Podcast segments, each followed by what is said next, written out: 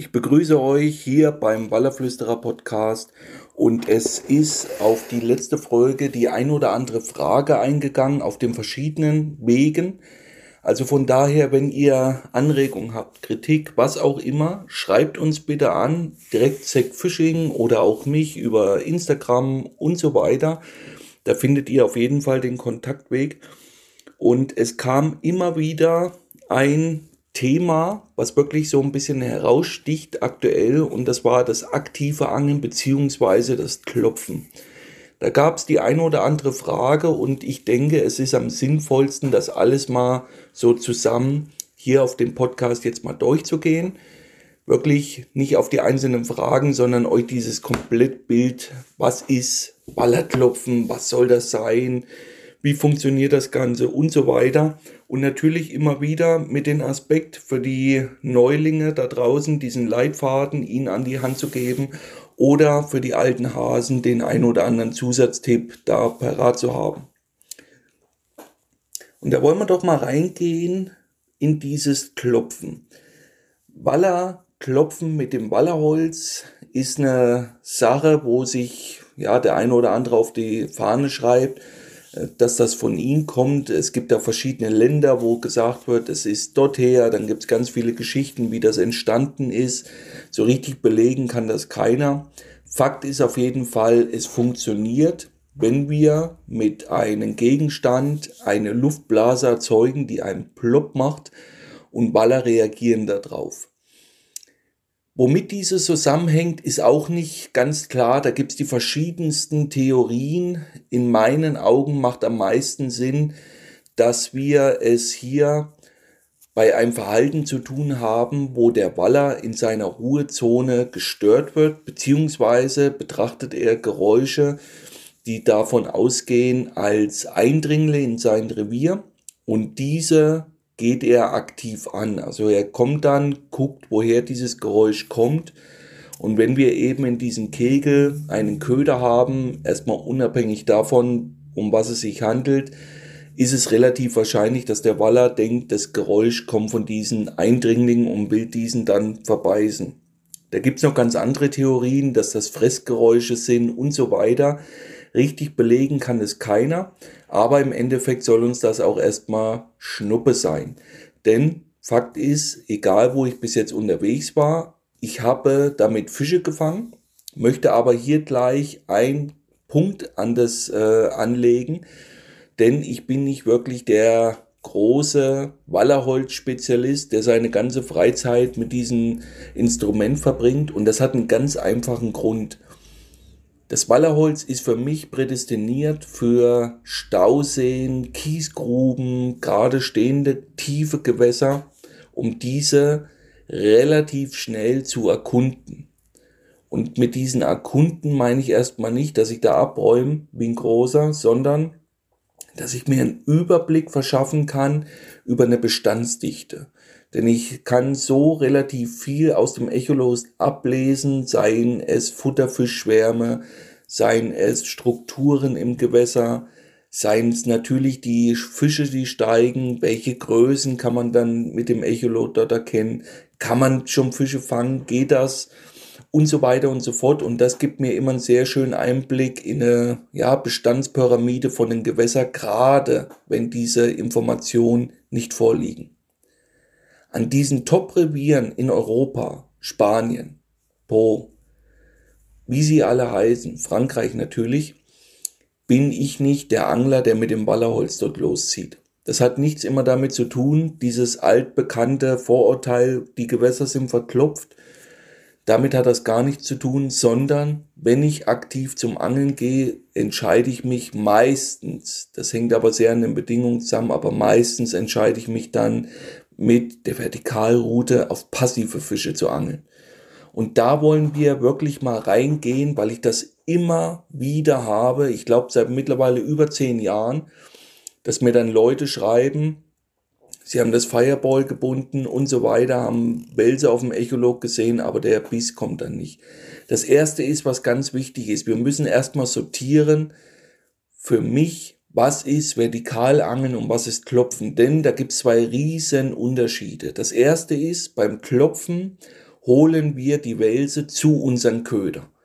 Wie eingangs schon erwähnt, erzeugen wir mit diesem Holz ein Ton, worauf die Waller reagieren, suchen aktiv nach dieser Störquelle und in der Regel verbeißen sie Köder, die in diesem Kegel vorzufinden sind. Beim Vertikalangeln ist komplett andersrum. Dort angel ich auf passive Fische, die, die abliegen, die ruhen und versuche sie durch einen Reflexbiss zu fangen. Das sind zwei Paar unterschiedliche Sachen. Die Angeln Grundsachen wie Rute, Rolle, Schnur, aber auch die Verwendung vom Boot, E-Motor und Echolot ist identisch. Aber es ist halt dieser Riesenunterschied, ob ich einen Wels aktiv an meinen Köder hole oder passiv beangel. Das ist für mich ganz, ganz wichtig, weil wir auch in diesem Podcast ein bisschen reingehen wollen in ein Thema, wo uns auch viele Fragen erreicht haben. Und zwar zu dem Thema Echolot. Das ist nach wie vor ein Thema, wo die meisten Wallerangler wirklich bereit sind, viel Geld auszugeben. Eher die meisten von euch, die meine verschiedenen Auftritte auf Social Media verfolgen, werden da schon den ein oder anderen kritischen Ton von mir dazu gehört haben. Aber das wollen wir uns ein bisschen für den Schluss aufheben, denn wir wollen ja erstmal wirklich erörtern, das Klopfen, wo und wann das sinnvoll ist.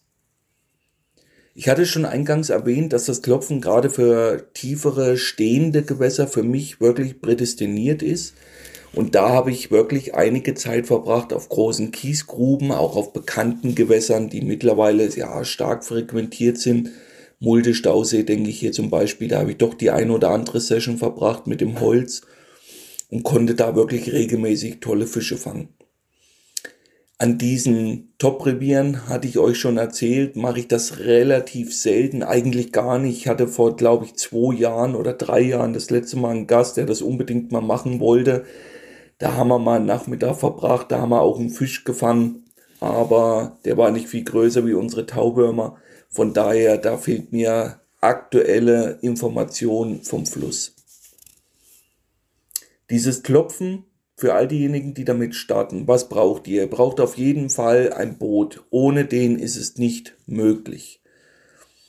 Es gibt sicherlich das eine oder andere kuriose Video aus französischen Flüssen, wo ein Angler am Ufer steht und klopft da ins Ufer und auf einmal kommt ein Wels angeschwommen und beißt dann vehement auf den Gummifisch. Das, liebe Leute, ist die Ausnahme. Um effektiv dauerhaft erfolgreich zu sein, ist ein Schlauchboot nötig. Ihr braucht dafür auch wirklich nicht dieses High-End Wallerboot, sondern ein Tasca in 2,70 Meter zum Beispiel. Am besten mit einem Holzboden, Aluboden, weil das massiv ist. Das äh, ist eine viel bessere Trittstabilität und so weiter. Am besten ein E-Motor, ein Akku, ein Echolot, Rute, Rolle und Schnur, wie gesagt, das ist alles genau dasselbe wie beim Vertikalangeln, da gehen wir jetzt gar nicht drauf ein. Kurze Ruten zwischen 1,80 Meter bis 2 Meter Länge. Am besten eignen sich kleine Multirollen dafür. Ganz einfach, weil ich so schnell die Schnurfreigabe öffnen kann, kann so schnell wieder mein Köder in der Tiefe variieren.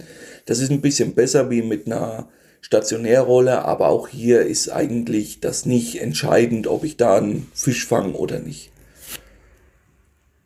Wichtig ist eine relativ dünne, aber auch sehr abriebsfeste geflochtene Schnur, denn die muss ja diese Schnellkraft, wenn wir einen Biss bekommen, auch wirklich abfedern können bzw. aushalten. Und mein Favorit aktuell ist die ist die Hulkline in 0,43. Damit habe ich mich jetzt wirklich gut arrangiert, konnte damit schon den ein oder anderen guten Fisch fangen, egal ob jetzt beim Vertikalangeln oder beim Klopfen. Diese Schnur würde ich definitiv zu jedem raten. Auch für Gewässer, wo ihr noch keine Information über den Fischbestand habt und ob ihr gar nicht wisst, ob es dort große Wälze gibt.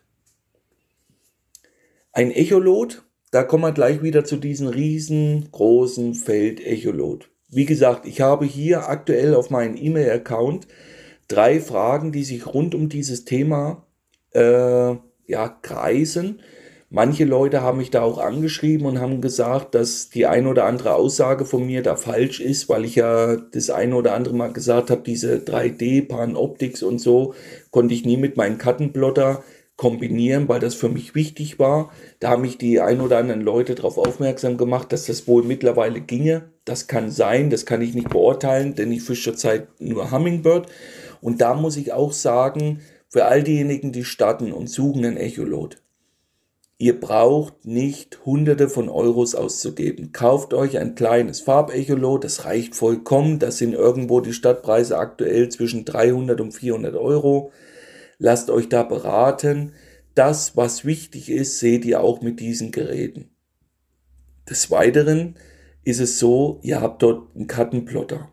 Ganz, ganz wichtig. Ihr könnt so eure Driftstecken, Driftstrecken korrigieren, beziehungsweise überhaupt erst nachvollziehen, war ich dort heute schon, war ich dort nicht und so weiter und so fort. Könnt euch Speicherpunkte setzen, wo ihr Fische gefangen habt, wo ihr Fische gesehen habt, die ihr eventuell nochmal im Tagesverlauf nochmal anangeln wollt und so weiter und so fort. Darauf würde ich achten. Also, in diesem Sinne würde ich immer dieses Grundgerüst so bauen, Schlauchboot, E-Motor, Akku, Echolot, kurze Rute, Rolle, Schnur. Beim Ködern ist nach wie vor das gute alte Taubombündel wirklich der beste Köder. Also auch im direkten Vergleich zum Köderfisch fangt ihr mit Tauborm die meisten Fische. Eine ganz, ganz einfache Präsentation, da könnt ihr ein bisschen variieren. Ich fische sehr gerne Mono in 1,05 Millimeter.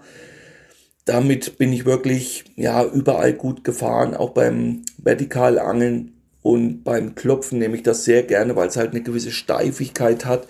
Es ist ja dadurch einfacher, einen Fisch zu haken. Dann mache ich es eigentlich relativ einfach. Das Vorfach ist circa ein Meter lang, zwei Drillinge in der Größe S, dann mit Taubwürmern bestückt, ein Blei, meistens um die 150 Gramm, je nach Gewässertiefe, direkt an die Vorfach beziehungsweise an die Hauptschnur angeknotet und fertig ist das Ganze. Gefischt wird das Ganze relativ einfach. Für all diejenigen, die damit neu sind, meine Erfahrungen haben gezeigt, dass Gewässertiefen ab drei Meter effektiv sind zum Klopfen.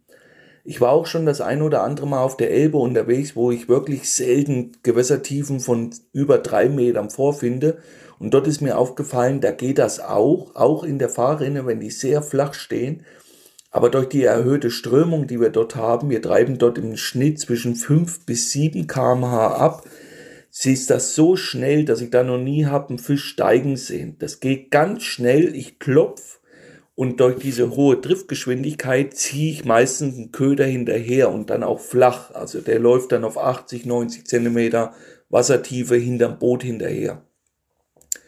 Und den einen oder anderen Fisch konnte ich so schon fangen. Auch mein Kumpel Marco macht das öfter. Das geht. Es ist ein komisches Angeln. Auch dort funktioniert's. Aber generell wirklich Fische zu lokalisieren und beim Steigen zu beobachten, sind Gewässertiefen ab drei Meter am besten geeignet. Nach unten gibt's da überhaupt keine Grenzen. Ich kann mich hier an viele Kiesgruben erinnern, wo ich auf 40 Meter Wassertiefe geklopft habe und auf einmal kamen da Fische, die kommen nicht vom Grund, sondern von der Seite. Das sind Freiwasserfische, die meistens in den Sommermonaten in oberhalb der Sprungschicht steht. Das muss man immer ein bisschen rausfinden, wo diese aktuell dann ist in je, seinen jeweiligen Gewässer. Und da kommen wir gleich zu der besten äh, Phase, wann dieses Klopfen überhaupt geht ab 16 Grad Wassertemperatur ist meine persönliche Erfahrung, funktioniert das Klopfen am besten. Gerade dann, Hochsommer, wenn die Fische sehr passiv sind, wenn sie wirklich auch lange Ruhephasen auch mal haben und wir finden eben diese Freiwasserfische, können wir diese stationär so gut wie nicht anangeln.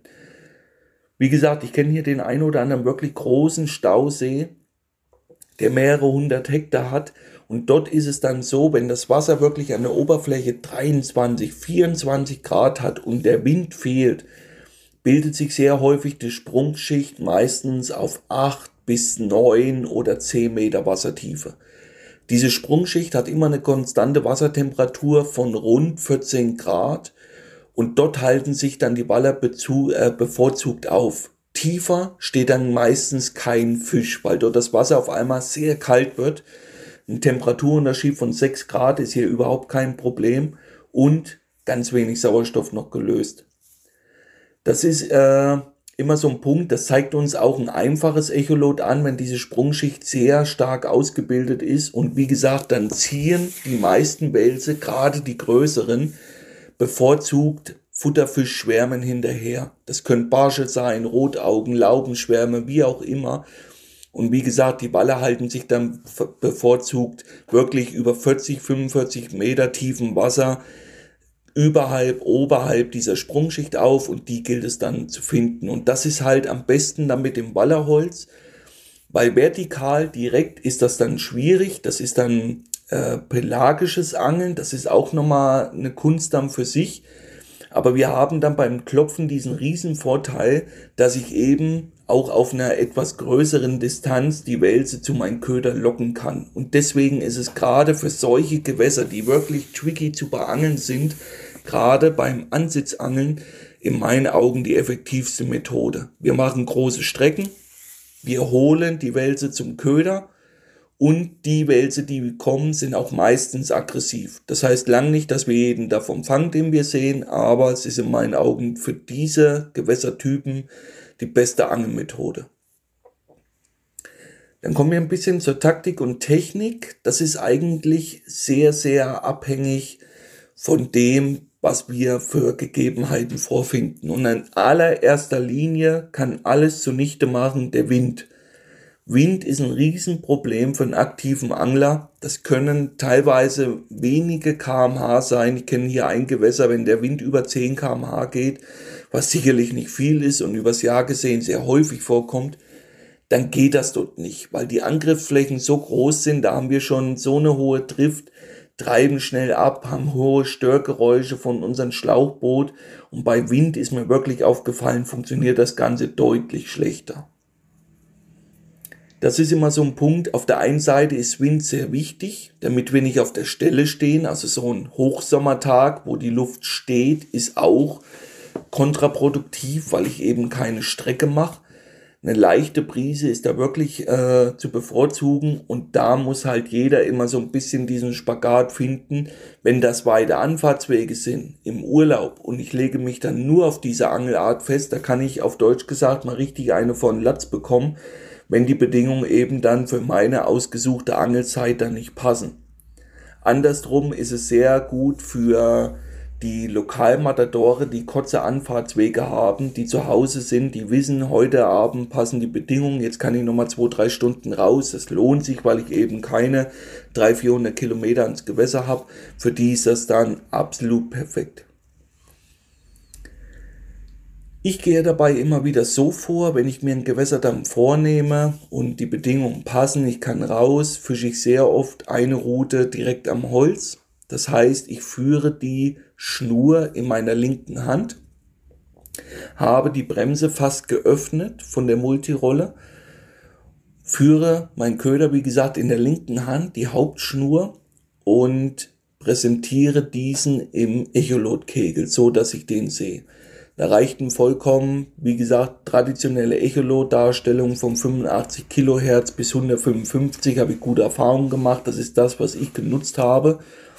Und fange dann immer an mit drei bis fünf Schlägen und mache dann mindestens eine Minute Pause. Meistens sogar länger. Je nachdem, wie schnell die Drift ist, ist der Intervall kürzer sind die Driften sehr langsam, weil mir der Wind fehlt, sind die Intervalle länger.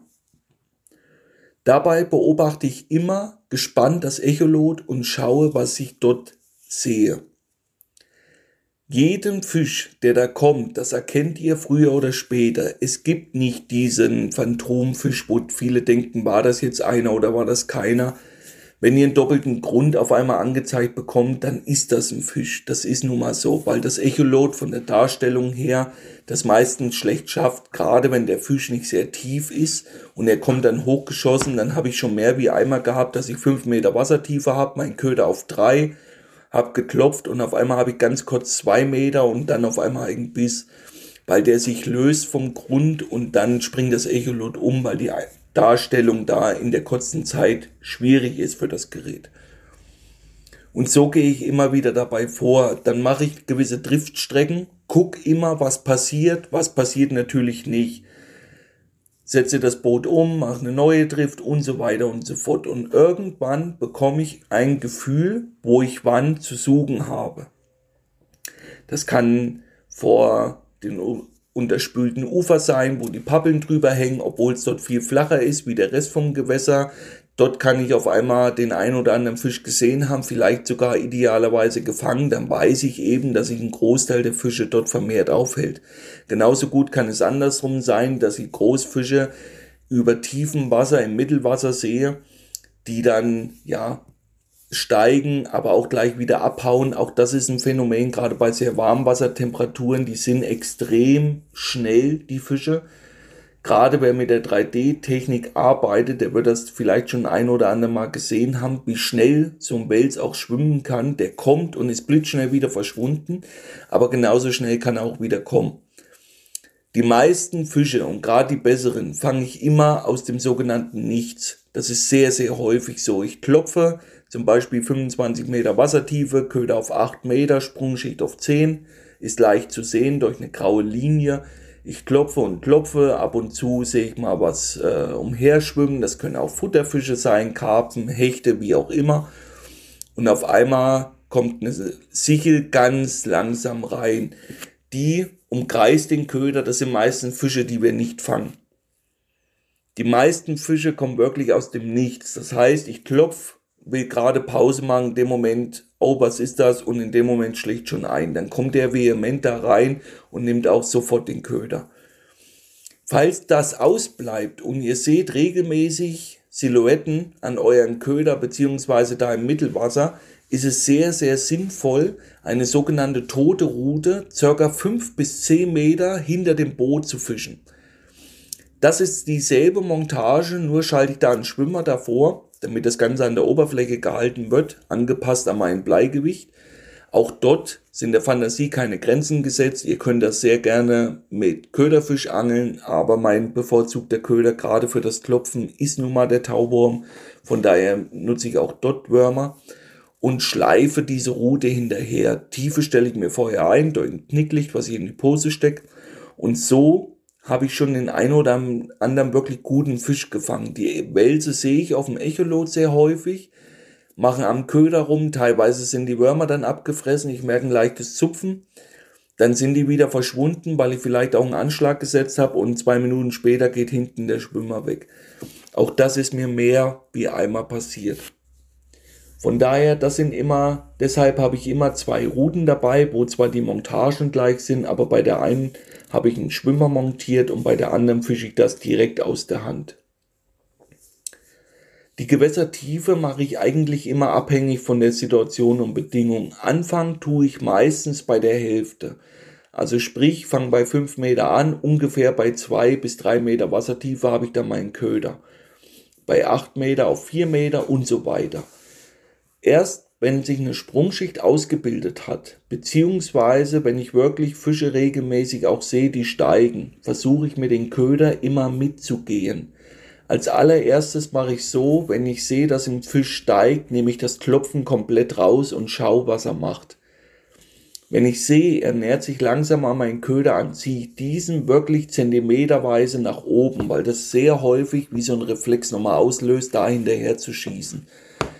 Ganz schlecht ist meistens den, den Köder wieder entgegenfallen zu lassen. Deswegen das ein bisschen Selbstkontrolle, das langsam wegzuziehen, nicht zu schnell, aber langsam. Wenn ich sehe, dass das Interesse vom Wels wieder verschwunden ist und dieser schwimmt wieder weg, mache ich sehr häufig so und klopfe etwas nach. Aber das können auch mal zwei Schläge sein und dann beobachte ich wieder, was er macht. Wundert euch nicht, ich habe hier jetzt ganz konkret einen Fisch im Auge, den ich mal an den Stausee gefangen habe in Sachsen. Der war knapp 1,90 Meter und dieses Schauspiel ging, glaube ich, über 40 Minuten. Der war unterm Boot, wieder ein Stück raus, dann war er wieder drinne. Das hat ewig gedauert und irgendwann hat er dann den Köder genommen. Aber auch sehr, sehr zaghaft. Auch das so ein Phänomen. Wundert euch nicht, wenn die Bisse wirklich extrem vorsichtig kommen. Falls dem so ist, macht es durchaus Sinn, unter euren Drilling einen kleinen, freihängenden Mr. Wallerhook Größe S nochmal zu präsentieren oder XS, wenn ihr vermehrt Fehlbisse bekommt. Diesen Einzelhaken könnt ihr freilassen und der Abstand zwischen Drilling ist circa 5 bis 6 cm gewählt. Der hängt dann quasi komplett in diesem Taubornbündel drinne und es wäre nicht verwunderlich, dass ihr damit euren ersten richtig großen Fisch fangt, weil die so vorsichtig beißen, das ist mir jetzt schon mehr wie einmal passiert, dass da zwar die Würmer weg sind, wie das teilweise geht, weiß ich gar nicht. Man merkt so ein ganz leichtes, fast schon wie Vibrieren in seinen Fingern. Wenn man anschlägt, bringt das eh nichts oder ganz selten dann sehe ich nur noch auf dem Echolot, wie der panisch verschwindet. Aber sehr häufig habe ich das wie so ein Zittern, Vibrieren in der Schnur. Und wenn ich dann meine Köder hochhole, sind die wirklich von zwei Drilling komplett leer gefressen. Da ist noch nicht mal mehr ein Stück drauf gewesen. Wie das Ganze funktioniert, weiß ich nicht. Habe ich selber noch nicht gesehen. Das wird Zeit, das mal zu experimentieren mit Unterwasserkameras. Es ist auf jeden Fall ohne Zweifel eins der spannendsten Angelmethoden überhaupt. Man vergisst da sehr schnell die Zeit, vor allen Dingen auch das Drum und Dran, weil man wie fixiert auf das Echolot ist, gerade wenn sich unterm Boot was befindet und wir sehen, aha, oh, das sieht richtig gut aus, das könnte ein toller Fisch sein. Wenn die Bisse ausbleiben und ihr seht aber regelmäßig Fische, dann kann ich euch immer wieder ein Rat geben. Ihr könnt mit jedem Wallerholz in der Regel drei verschiedene Frequenzen klopfen. Eine sehr hohe, eine tiefe und eine mittlere. Das hängt mit den Austrittswinkel vom Holz zusammen. Ziehe ich diesen sehr lang, ist der Ton meistens dumpf. Ganz kurze Schläge ist ein sehr hoher Ton. Ganz, ja, der knallt so. Da kommen wir auch gleich nochmal zum wichtigen Punkt beim Kaufkriterium von einem Wallerholz. Worauf solltet ihr überhaupt achten? Der Markt ist voll mit Wallerhölzern und nicht jedes Holz liegt jedem. Das ist ganz wichtig und deswegen sind gerade für solche Kaufentscheidungen Messen absolut sinnvoll. Denn ihr müsst das in die Hand nehmen, müsst das klopfen, müsst sehen, ob euch das Holz liegt oder eben nicht. Ich kann mich hier an ein Holz erinnern, das mir mal ein Freund geschenkt hat, freudestrahlend, weil der damit wirklich regelmäßig auch gute Fische fangen konnte in verschiedenen Gewässern. Und ich bin mit diesem Holz wirklich ganz, ganz schlecht zurechtgekommen. Das hat mir einfach nicht gelegen. Das war ein Metallteller. Das habe ich zwar heute noch, aber es ist einfach nicht in mein Gespür übergegangen, mit diesem Holz regelmäßig gute Töne zu erzeugen. Von daher am besten, wenn es irgendwann mal die Pandemie wieder zulässt, da mal hinfahren, sich was angucken, beziehungsweise auch den einen oder anderen äh, Wallerholzhersteller kontaktieren. Da gibt's ja kleine Edelschmieden in Deutschland, die die Hand bauen. Vielleicht kann man da auch mal einen Termin ausmachen, dass ihr verschiedene Hölzer euch anschaut, diese probiert. Und dann würde ich euch immer raten, fangt mit einem kleinen Kopf an. Im Laden ist es sehr häufig ein Verkaufsgimmick, äh, das weiß ich, wenn der Kopf riesig ist. Am besten noch geschwungen, am besten noch durch andere äh, Materialien, dass es andere Komponenten sind wie reines Holz, aber davor rate ich euch generell ab. Umso größer der Kopf, umso schwieriger lässt sich das Ganze klopfen. Ihr braucht einen relativ hohen Kraftaufwand, um da wirklich Töne zu erzeugen. Und ich mache es immer gleich. Ich fange mit sehr kleinen Köpfen an. Also klein heißt wirklich Daumennagel groß, damit ihr ungefähr mal so eine Vorstellung habt. Ganz kleine Köpfe erzeugen relativ hohe Frequenz, was mir aufgefallen ist, was gerade für flachere Gewässer und in höheren Frequenz geklopft, also schnellere Intervalle, effektiver ist wie schwere, dumpfe Töne. Diese dumpfen Töne haben mir die besten Erfolge gebracht, wenn die Fische wirklich tief stehen, also auf 10, 15 Meter.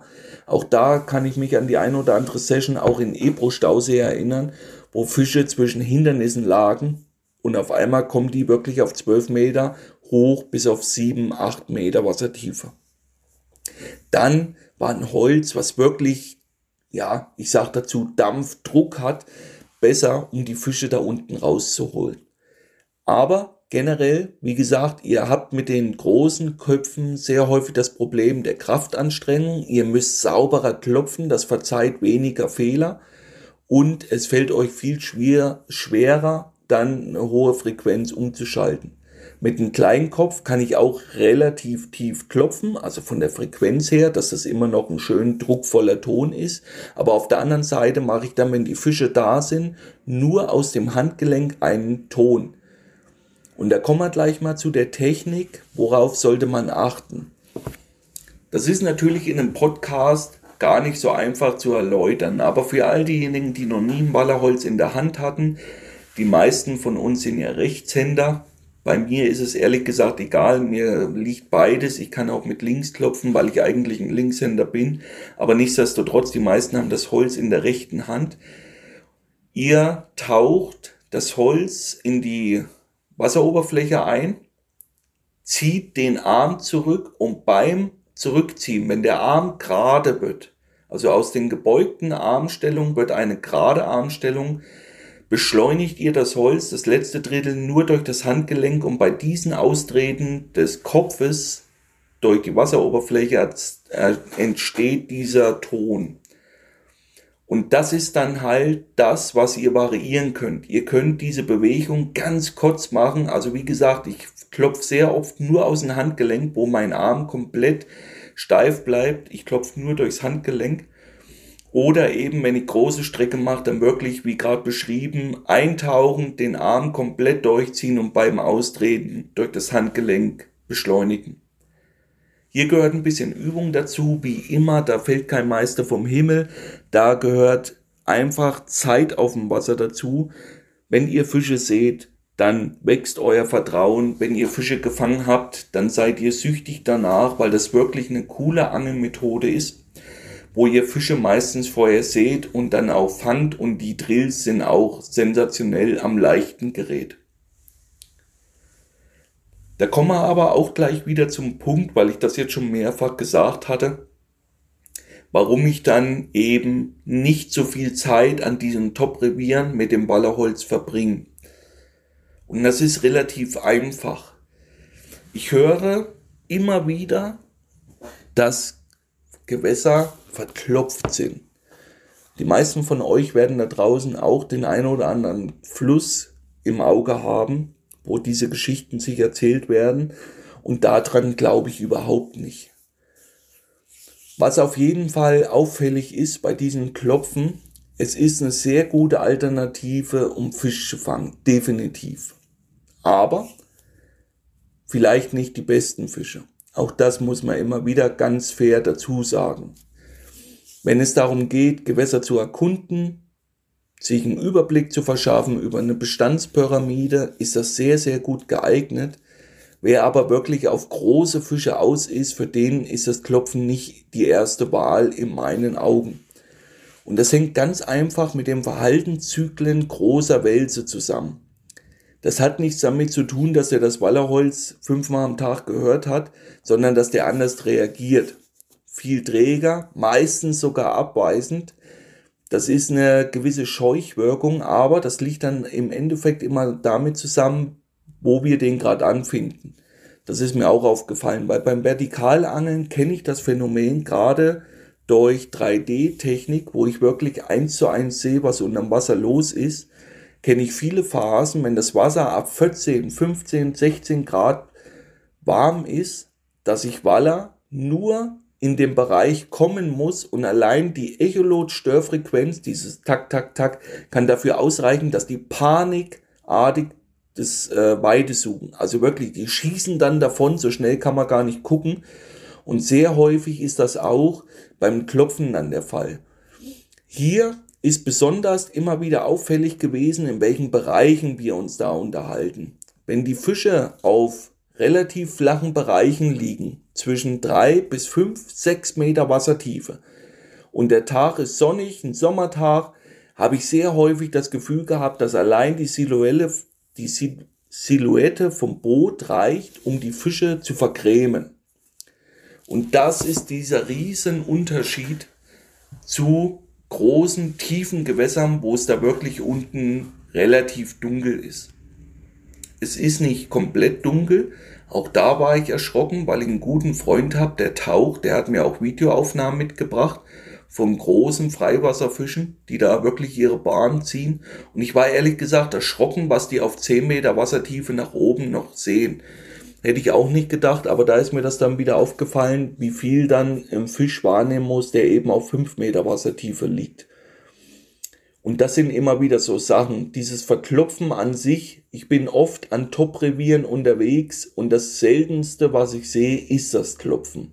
Also von daher, das alles auf das Klopfen zu schieben, ist viel zu einfach in meinen Augen. Ihr könnt damit Fische fangen, aber die ganz dicken sind da extrem selten. Und dann muss sich immer wieder jeder selber die Frage beantworten, wenn ich die Zeit investiere, ich gehe tagsüber raus, will fünf oder sechs Stunden angeln, je nachdem, dann muss sich jeder die Frage selbst beantworten, was will ich? Will ich aktiv Fische versuchen, an mein Holz zu locken, diese dort zu fangen? Oder will ich versuchen, große passive, also passive Fische zu finden in ihren Ruhezonen und will sie dort versuchen, aus der Reserve zu locken? Und wenn ich vor dieser Wahl stehe an den Top-Revieren, entscheide ich mich meistens für B, eigentlich immer. Und das hängt halt damit zusammen, dass es dort möglich ist, sehr große Einzelfische wirklich gezielt zu behandeln. In den Sommermonaten ist das teilweise sogar viel, viel schwieriger wie im Winter. Deswegen bin ich ein großer Freund von dieser Winterangelei vertikal, weil im Sommer haben wir mehrere Probleme. Das erste ist, sehr häufig liegen die Fische im sauerstoffreichen, tieferen Wasser und das finden wir vermehrt an Steinpackungen vor. Das zweite ist, Waller verteilen sich ab einer gewissen Wassertemperatur über große Flussstrecken. Das heißt, die liegen nicht gestapelt zusammen, sondern verteilen sich im Flussverlauf. Und das dritte ist, was auch meistens nicht zu unterschätzen ist, ist die extrem hohe Nahrungsgrundlage in den verschiedenen Revieren. Und da kommen wir mal und gehen wir mal noch mal ein bisschen rein, dieser ganz krasse Unterschied. Dieses Winterangeln ist deshalb dann so extrem sinnvoll, weil sich Fische aus großen Gebieten sammeln und gemeinsam dann dort abliegen. Und dann ist es sehr häufig sogar so, eigentlich immer, diese Strukturen sind fast immer gleich, dass das strömungsberuhigte Bereiche sind, meistens zwischen 0,8 bis 2,5 kmh im Fluss, ist meine Erfahrung. Und immer die ersten Vorboten sind Futterfische. Wenn ich Futterfische sehe, da werde ich schon immer leicht nervös, gerade große Ansammlungen von Brassenschwärmen, Meereschen teilweise, Zander, was auch immer, dann weiß ich ganz genau, die Waller liegen hier keine 100 Meter entfernt neben den Futterfischen. Des Weiteren ist es sehr häufig dann zu beobachten, dass wir Futterfische haben und dann liegt schon der erste kleinere Wels genau daneben. Äh, teilweise sehe ich die gleichzeitig auf dem Echolot Futterfisch umwälz und dann kommt man ein paar Meter nichts und auf einmal liegen bessere Fisch. Im Sommer, wie gesagt, finden wir das so gut wie gar nicht denn dann sind diese Flachwasserpassagen auch meistens wärmer wie der Hauptfluss und was sehr häufig bedeutet, dass, dass dort weniger Sauerstoff gelöst ist und deswegen ziehen sich dann Fische vermehrt in das tiefere Wasser zurück. Im Winter nutzen die die Flachwasserpassagen, weil es dort meistens etwas wärmer ist, wie die tieferen Bereiche vom Fluss und nutzen dafür gerade sonnige Wintertage, um wirklich auch flach abzuliegen und die Sonne da, ja, das sind Sonnenanbeter, die ziehen im Tagesverlauf sehr häufig auf flache Sandbänke und verbringen dort die, die Tagesstunden und abends gehen die wieder eine Etage tiefer. Und deshalb entscheide ich mich eigentlich mittlerweile zu 99 Prozent fast immer für das Vertikalangeln. Weil es dort dann halt eben so ist, wenn ich Fische gefunden habe, also ich lasse mich abtreiben ohne zusätzliche Geräusche, und schaue in dieser Drift, sehe ich Fische. Falls dem so sein sollte, und ich habe zum Beispiel einen großen Fisch ausfindig gemacht, speichere ich diesen und setze die Drift erneut an. Und das ist dieser Unterschied zum Klopfen, weil beim Klopfen kann ich zwar auch diese Fische speichern, aber das bringt mir in der Regel nicht wirklich sonderlich viel, weil der sich komplett woanders wieder ablegt. Ich weiß nicht, woher der kam. Gerade am Po ist mir das schon mehr wie einmal passiert. Da kommt ein guter Fisch auf einmal, der ist acht Meter Wassertiefe, der kommt auf sechs Meter. Ich sehe den, speichere den ab und mache dann noch gefühlte zehn Driften über den Platz und sehe keinen mehr. Beim Vertikalangeln ist das meistens anders, weil das seine Ruhezone ist, sein Wohnzimmer, sein Schlafzimmer und da will der einfach nur verweilen, verdauen, wie auch immer. Und wenn wir es eben in der ersten Drift, wo wir den Fisch mit dem Echolog gesehen haben, nicht geschafft haben, diesen mit unseren Ködern zu berühren, dass einen Reflexbiss ausgelöst haben, dann kann ich davon ausgehen, dass dieser Fisch dort bleibt. Es sei denn, er hat uns halt wahrgenommen durch Störgeräusche vom Echolot, durch Schatten von unserem Boot, durch Krach von uns, den wir erzeugen, durch den laufenden E-Motor und, und, und. Aber spätestens bei weiteren Driften kann ich das relativ schnell sehen. Und was auch dabei sehr interessant ist, mehr wie einmal, wirklich sehr häufig sogar, fange ich große Fische teilweise nach Tagen, Wochen erst wieder und dann punktuell wieder genau auf dem Platz, wo ich sie mal abgespeichert habe. Auch dazu kenne ich die ein oder anderen wirklich großen Fisch, den ich da mal beim Guiding hatte, wo ich teilweise ja Jahre gebraucht habe. Ganz kurios, ich sehe den Fisch, speichere den ab versuche den zu fangen, das gelingt mir nicht und dann bin ich aber über Wochen, Monate immer wieder in diesen Bereichen unterwegs, sehe diesen Fisch überhaupt nicht mehr, kommt teilweise die große Ernüchterung, ist er noch da, wurde der gefangen, ist er entnommen oder, oder, oder. Und auf einmal aus dem Nichts, wenn schon ein bisschen vergessen geraten ist, mache ich wieder diese Drift, sehe auf einmal einen großen Gegenstand, dann macht's bumm und dann gehe ich in meinen Kartenplotter rein und auf einmal sehe ich, das war derselbe Speicherpunkt wie vor ein paar Wochen, paar Monaten oder sogar zwei Jahren. Auch das ist beim Klopfen mir noch nicht passiert. Das kann auch damit zusammenhängen, dass ich das nicht so häufig mache. Ja, das kann durchaus sein, dass es da Klopfprofis gibt, die mich da eines Besseren belehren können. Aber dadurch, dass ich so oft am Fluss bin, habe ich diesen selber zumindest im Mittellauf noch nicht gesehen. Deswegen lasse ich dieses Aberglauben und dieses Gerücht, der Po ist verklopft, absolut nicht zu, weil das, was ich am wenigsten sehe, ist das Klopfen. Vertikalangler, Ansitzangler, Spinnfischer sehe ich jeden Tag, aber jemand, der aktiv mit dem Ballerholz wirklich konstant seine Zeit da verbringt, sehe ich so gut wie gar nicht. Ihr seht, das ist ein großes, umfassendes Thema, nichtsdestotrotz ein extrem spannendes. Und die große Quizfrage ist ja immer wieder für viele da draußen die Echolot-Nutzung. Was macht das Ganze dann aus? Weil ich jetzt schon ein paar Mal dann auch so angedeutet habe, dass die Störfrequenzen Fische vergrämen können.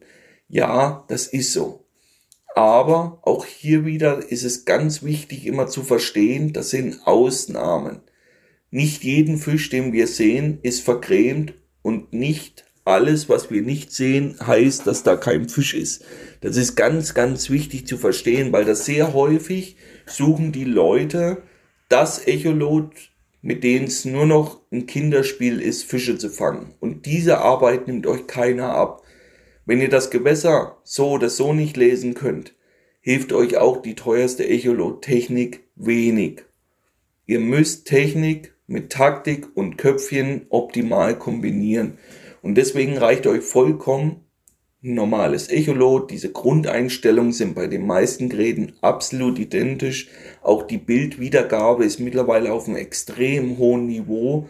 Das einzigste, was hier wirklich vom Vorteil ist, sind große Display-Bildschirme. Also wirklich dann 8 Zoll bis 10 Zoll, weil da habe ich den riesen Vorteil, wenn ich diesen Bildschirm teile, sehe ich halt immer noch relativ viel. Wenn ich ein sehr kleines, portables Echolot habe, wie bei mir der Fall, ja, dann wird das schon ein bisschen schwierig, ein bisschen tricky. Dann mache ich das aber sehr häufig so. Ich fische ganz normal das Echolot-Bild. Sollte ich aber dann dort was sehen, ist diese Drift eh gespeichert und dann kann ich doch nochmal umschalten. Also von daher, man kann sich da immer wieder behelfen und da muss es nicht immer das High-End-Produkt sein. Und des Weiteren ist es halt so, dass viele dann denken, umso besser das Echolot, umso besser sind die Fänge. Auch hierzu, nein, das ist einfach nicht so. Ihr glaubt nicht für die meisten da draußen, wie viele Profi-Angler ich wirklich regelmäßig sehe, die mit der modernsten Technik da jeden Stein umdrehen wollen und ich kenne die Fangergebnisse wirklich dann über Tage, was die dann erzielen und dann ist es immer wieder dieser, dieser Zusammenspiel zwischen Taktik und Technik. Aber die fangen dann nicht einen oder anderen großen Fisch mehr wie ihr, nur weil die bessere Technik haben. Die fangen nur besser, weil sie dann dieses Wissen haben, wo sie wann zu suchen haben.